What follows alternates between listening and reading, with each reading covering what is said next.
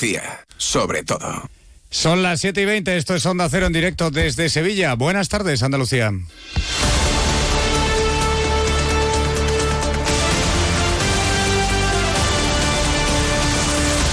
En Onda Cero, la brújula de Andalucía. Jaime Castilla.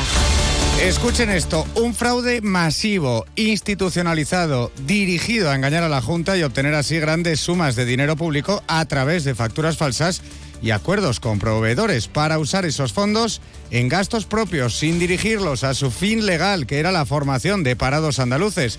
Esta es la acusación que el fiscal de la Audiencia Provincial de Sevilla lanza contra el sindicato UGT en Andalucía y los cinco miembros de su cúpula directiva acusados de defraudar cerca de 41 millones de euros de dinero público entre los años 2009 y 2013. Las defensas, por su parte, han reclamado en la primera sesión del juicio oral, que ha comenzado hoy con las cuestiones previas, que el proceso sea declarado nulo por considerar que las pruebas fueron obtenidas de forma ilícita. Es el comienzo de un juicio histórico cuya instrucción ha durado más de 10 años. Precisamente este retraso desmedido que acumula la justicia, especialmente macrocausas de este tipo, hace que el tiempo entierre que, entre otras cosas, quedó demostrado que el dinero de los parados andaluces fue destinado por el sindicato a la compra de bolsos de imitación en China o al pago de abultadas facturas de comidas en la feria de Sevilla para sus dirigentes. Pero al fin ha llegado el inicio de un juicio que comenzó con la denuncia de un trabajador del propio sindicato, Roberto Macías, con quien hablamos hoy aquí.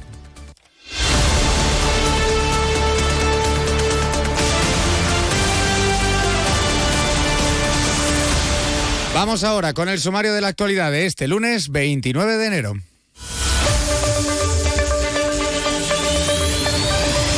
Y empezamos con el cuarto decreto de sequía aprobado hoy por el Consejo de Gobierno de la Junta. Está dotado con casi 218 millones de euros y el objetivo es poner en circulación 81 hectómetros cúbicos más de agua a través de nuevas obras hídricas.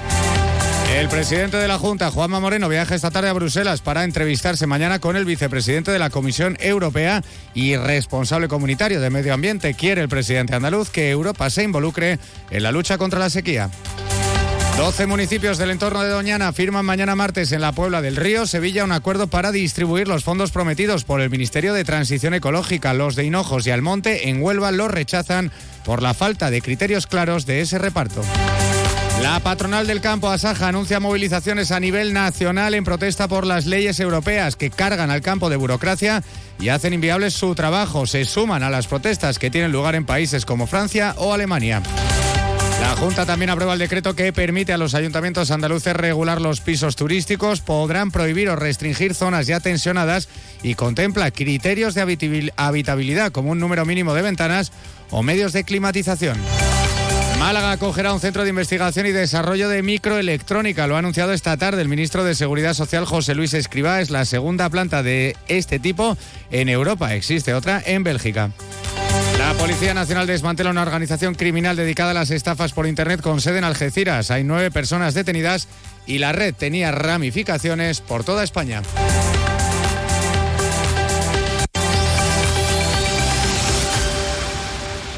En Onda Cero, la brújula de Andalucía. Hay muchos tipos de energía, pero hay una que hace que todo avance, creando oportunidades de futuro, impulsando una industria verde, potenciando el desarrollo sostenible y generando bienestar. Una energía que lucha contra el cambio climático y respeta el medio ambiente. Descubre, conoce, aprende y disfruta de todo lo que las energías renovables pueden hacer por ti. Y Haz brillar tu energía. Junta de Andalucía. En Onda Cero, la brújula de Andalucía. Jaime Castilla. 217,8 millones de euros son los fondos exactos con los que está dotado el cuarto decreto de sequía que ha aprobado hoy el Consejo de Gobierno de la Junta de Andalucía. Contempla obras hidráulicas en todas las provincias con el objetivo de poner en circulación 81 hectómetros cúbicos de agua más, tanto para consumo de la población como para los sectores productivos. Obras de canalización, estaciones de tratamiento de aguas o la puesta en funcionamiento de máquinas desalobradoras son algunas de esas actuaciones. Sin embargo, desde la Junta reclaman también que se involucre el Gobierno Gobierno Central y la Unión Europea en la lucha contra la sequía. Precisamente el presidente Juanma Moreno viaja esta tarde a Bruselas para hablar mañana del asunto con el vicepresidente de la Comisión Europea, que es también el responsable comunitario de medio ambiente. En un acto en Sevilla esta tarde sobre la prevención de incendios forestales, ha advertido sobre los cambios del clima a los que hay, dice, que adaptarse tanto a nivel local como internacional. Todo esto va a cambiar el mundo turístico, puede cambiar el mundo de la agricultura, en definitiva va a cambiar nuestra manera de, en definitiva, de producir y por tanto de avanzar. Y tenemos que luchar contra el cambio climático, evidentemente, con todos los medios de los que disponemos, pero al mismo tiempo tenemos que adaptarnos a una realidad que va mucho más rápido de lo que van las decisiones gubernamentales en el ámbito local, autonómico, nacional o internacional. En ese mismo acto intervenía también el expresidente del gobierno, Felipe González, quien avisaba de que no es solo una cuestión de escasez de agua, sino de la falta de acuerdos para gestionar esos recursos hídricos. La progresión no es a que haya más agua en Andalucía o en Cataluña. Mira, en eso os ponéis poner de acuerdo, en lo demás no. Pero en que no hay agua, no hay agua. No va a haber más agua. No, puede haber un poco menos de sequía, pero más agua no. Los recursos hídricos disponibles son muy limitados. Pero desde su mismo partido, el actual secretario general del PSOE andaluz, Juan Espadas, ha criticado ese nuevo decreto de la Junta y también el viaje de Moreno a Bruselas. Dice Espadas que en Europa no tiene credibilidad y que reclama a Moreno más dinero cuando no ejecuta el que tiene.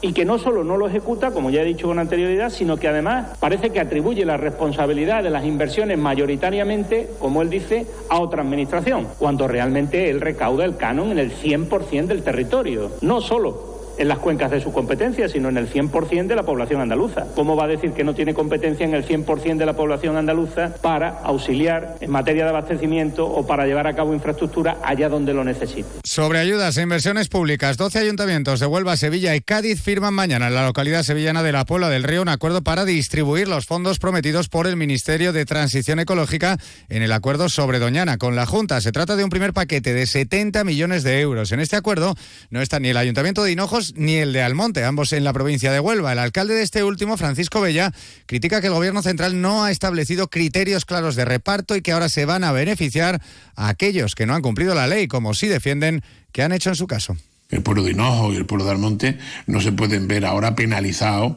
frente a otros municipios que no estando en Doñana además pues no han sido ni capaces de mesurar en cierta medida el uso de los distintos recursos que han afectado a Doñana. Tras toda la polémica del agua que sigue existiendo y que está ahí, ahora se va a añadir una polémica más, que es la polémica de los repartos de estos fondos para el desarrollo socioeconómico.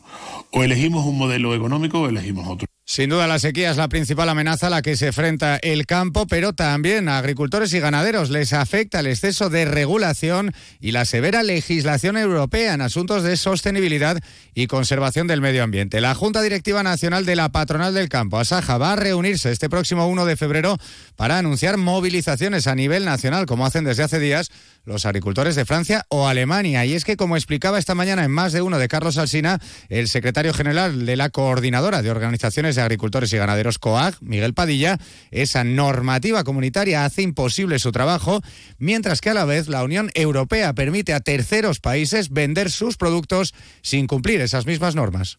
Tenemos una problemática con la competencia desleal con países terceros, fuera de la Unión Europea, que efectivamente estos países no tienen que cumplir las normativas tan rigurosas que tenemos que cumplir en, lo que es la Unión Europea. Eh, tenemos derivado del Pacto Verde una serie de normativas medioambientales, pues ciertamente mm, con una burocratización que va a hacer casi imposible lo que es la actividad agraria y el cumplimiento de todos estos requisitos, que lógicamente pues supone un costo importante y a su vez una merma en cuanto a la producción. Otro decreto que ha aprobado hoy el Consejo de Gobierno de la Junta es el que permite a los ayuntamientos que regulen los pisos turísticos en sus municipios. Una medida muy esperada que va a poner en manos de los consistorios la capacidad de prohibir o restringir el número de estos alojamientos en distintas zonas de cada localidad, pero además establece criterios de habitabilidad como sistemas de climatización o un mínimo un número mínimo de ventanas por vivienda. Y nos vamos ahora hasta Málaga, que va a albergar un importante centro de investigación y desarrollo de microelectrónica, que va a ser el segundo de este tipo en toda Europa. Lo ha anunciado esta tarde el ministro de Seguridad Social, Onda Cero Málaga, Blanca Lara. El ministro Escribá ha resaltado que este segundo centro interuniversitario de microelectrónica será un espacio de vanguardia absoluta de diseño y prefabricación de chips de la más alta tecnología. En las últimas semanas hemos estado trabajando muy intensamente y con muy buena colaboración con la Junta de Andalucía y con el Ayuntamiento de Málaga para que en el Parque Empresarial de Andalucía la segunda planta en el mundo de IMEC se eh, instale allí. Se trata de un instituto de referencia mundial de investigación y desarrollo de semiconductores que cuenta con alrededor de 5.000 investigadores de 95 países y en torno a 600 socios industriales, entre los que se encuentran las grandes empresas internacionales del sector. Vamos ahora con el asunto principal de actualidad este lunes, porque hoy ha comenzado en la Audiencia Provincial de Sevilla un juicio histórico por los hechos que se juzgan, por la cantidad de dinero defraudado, por los acusados que se sientan en el banquillo y también por la tardanza en la llegada del juicio. Se trata del presunto fraude masivo de cerca de 41 millones de euros de dinero público perpetrado supuestamente por el sindicato UGT entre los años 2009 y 2013. Entre los acusados, el exsecretario general Francisco Fernández Sevilla, el exsecretario de Administración Federico Fresneda o la exsecretaria de Gestión Económica, María Chapí. Más de una década ha tardado la instrucción de esta macro causa que ya ha tenido la primera sesión con las cuestiones previas en las que la defensa ha pedido la suspensión del proceso y en el que la Fiscalía ha acusado al sindicato de organizar un sistema perfectamente institucionalizado de fraude masivo. Todo el caso se originó gracias a la denuncia de un trabajador del sindicato que hoy está aquí con nosotros en la Brújula de Andalucía. Él es Roberto Macías. Roberto, lo primero que me gustaría aclarar es cuál era tu eh, situación laboral, digamos, cuando denunciaste toda esta trama, este fraude. ¿Cuánto llevabas trabajando en el sindicato y a qué te dedicabas exactamente? Perfecto, Jaime. Yo entró a trabajar en la UGT en el año 2006. Eh, entró como secretario del señor Fresneda, eh, que está siendo actualmente investigado. Eh, luego paso al año siguiente prácticamente a la central de compras que es donde la Fiscalía, bueno, centra esta operación delictiva del año 2000, pues prácticamente hasta que soy despedido en el año 2012, el 28 de noviembre del año 2012. Perfecto. Roberto. siempre, siempre vinculado al área de compra, siempre con relacionado con el tema de facturación, eh, gestión de pedidos y la relación con los proveedores del sindicato. ¿no?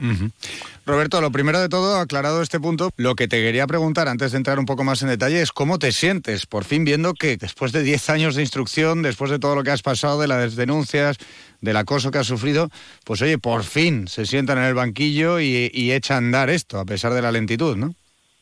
Sí, la, la verdad es que parecía que nunca iba a llegar esta fecha, ¿no? Es, desesperante también como ciudadano eh, ver esta lentitud en los procedimientos judiciales, ¿no? Y más en el caso, eh, en mi caso, que me he implicado de una forma directa, pues la verdad es que parecía que, que esto nunca, nunca se iba a producir, ¿no? Que este juicio nunca iba a llegar. Roberto, eh, me gustaría, bueno, pues echar la vista atrás y que me contases cuándo, cuándo y cómo te das cuenta tú del fraude y cuál es tu primera reacción. Si hablas con tus superiores, si alertas a algún compañero, o en fin, un poco el desarrollo de los hechos, si me lo puedes explicar brevemente. Sí, no, prácticamente me doy cuenta desde, pues desde que entro al área de compras que había unas cuestiones irregulares, eh, que era prácticamente pues eh, la facturación irregular no eh, que los proveedores le emitían al sindicato. Eh, y bueno me doy cuenta que se estaba gestionando a través de una hoja de Excel así de forma muy burda.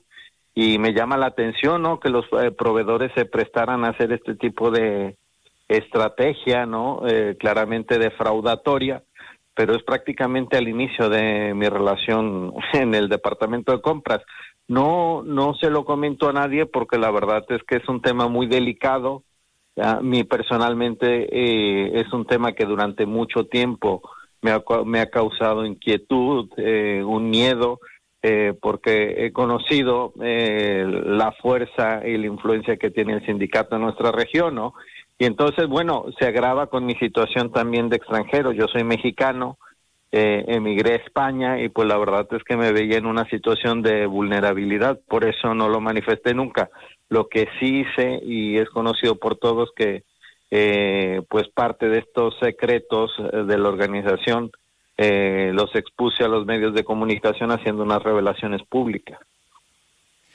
¿Qué ocurre entonces, Roberto? Porque creo que se desata sobre ti toda una operación de presión por parte del sindicato y demás gente, ¿no?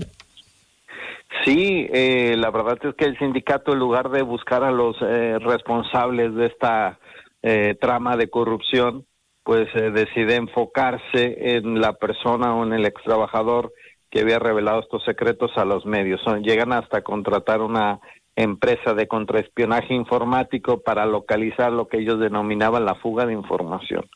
Finalmente, bueno, pues con esta empresa emite una pericial y eh, certifican que desde mi ordenador se hizo un copiado masivo de ficheros que eran luego pues los que aparecían en los medios de comunicación y es ahí pues donde empieza la casa, lo que yo denomino una casa de brujas por parte de la organización para eh, represaliar a la persona que venía filtrando o revelando sus secretos, que no es otra cosa más que eh, pues estas prácticas ilícitas, ¿no?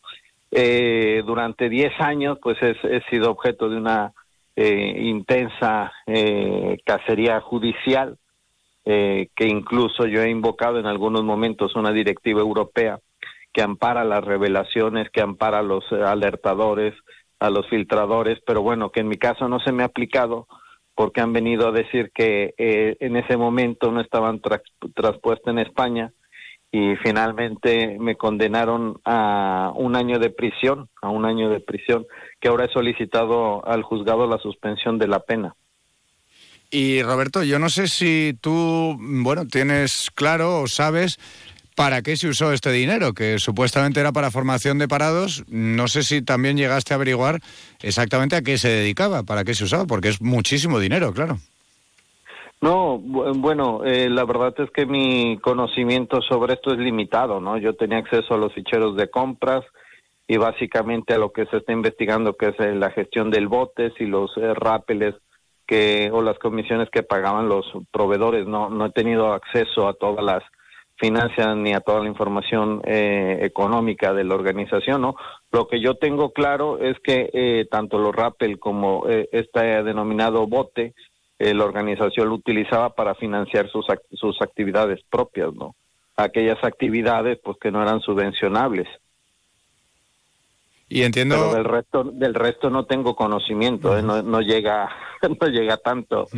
Entiendo, Roberto, eh, que bueno, que si tú te diste cuenta nada más entrar y al ser, digamos, una cantidad tan grande de dinero y con tantos proveedores involucrados y con tanta gente, mmm, lo lógico es que, claro, hubiera mucha más gente que lo supiera, ¿no? Y que fuera incluso consciente de este fraude, ¿no? Sí, bueno, yo eh, tengo claro que toda la organización era conocedora de estas prácticas, incluso los propios trabajadores. Pero bueno, en el área de administración y en el sindicato había una mano muy dura, ¿no? La verdad es que la gente estaba aterrorizada y creo que esto en parte influía para que la gente pues no eh, tomara conciencia de las acciones que se estaban haciendo dentro del sindicato. Eh, en mi caso, la verdad que eh, cuando hago las filtraciones las hago con mucho miedo, utilizando un seudónimo, intentando de utilizar eh, a la prensa como este escudo para proteger mi anonimato, que finalmente, bueno, pues no sirvió de mucho.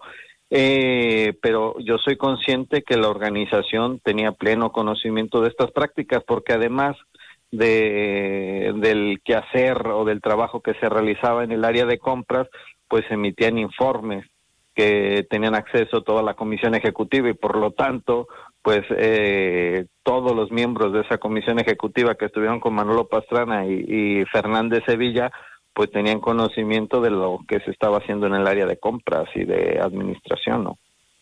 Y por último, Roberto, ¿para cuándo estás citado tú a declarar? No sé si tienes ya la citación dentro de este proceso. Sí, ya, ya la recibí, además con ilusión, para el día 6 de febrero. El 6 de febrero a las 10 de la mañana estoy citado en la audiencia, en la audiencia provincial y bueno, pues esperemos ayudar a las investigaciones y a los jueces para esclarecer un poco toda esta trama de corrupción. Pues Roberto Macías, muchísimas gracias por atendernos aquí en Onda Cero. Y nada, buenas tardes y estaremos pendientes, por supuesto, de tu declaración ese próximo 6 de febrero en este juicio. Pues muchísimas gracias y seguimos en contacto. Un saludo. Nos vamos. Las noticias de Andalucía. Llega ahora el momento de las noticias de España y del mundo con Rafa La Torre en La Brújula, aquí en Onda Cero. Buenas tardes.